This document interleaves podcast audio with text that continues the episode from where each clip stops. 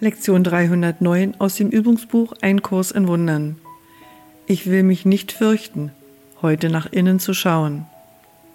In mir ist ewige Unschuld, weil es Gottes Wille ist, dass sie auf immer und auf ewig dort sei.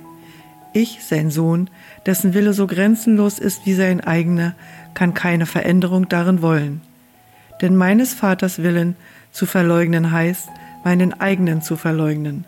Nach innen schauen heißt nur meinen Willen finden, wie Gott ihn schuf und wie er ist. Ich fürchte mich, nach innen zu schauen, weil ich denke, ich hätte einen anderen Willen gemacht, der nicht wahr ist und ihm Wirklichkeit verliehen. Doch hat er keine Wirkung. In mir ist Gottes Heiligkeit, in mir ist die Erinnerung an ihn. Der Schritt, mein Vater, den ich heute tue, ist meine sichere Befreiung aus nichtigen Träumen der Sünde. Dein Altar steht friedlich da und unentweiht. Es ist der heilige Altar für mein Selbst, und dort finde ich meine wahre Identität.